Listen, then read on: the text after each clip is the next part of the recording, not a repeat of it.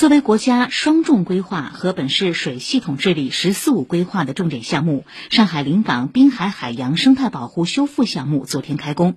项目位于浦东新区临港新片区，西起芦潮港水闸东导堤，东至南汇东滩整治工程南区南侧堤，设计岸线总长十七点零五公里，总投资五点三亿元，建设周期两年。主体工程为一带三点布局，也就是十七点零五公里的生态廊道，以及港湾凹地生境修复段、南汇嘴特色湿地保护修复段、青市海滩保护修复段，包括堤外海滩保护修复、潮间带生物多样性恢复等。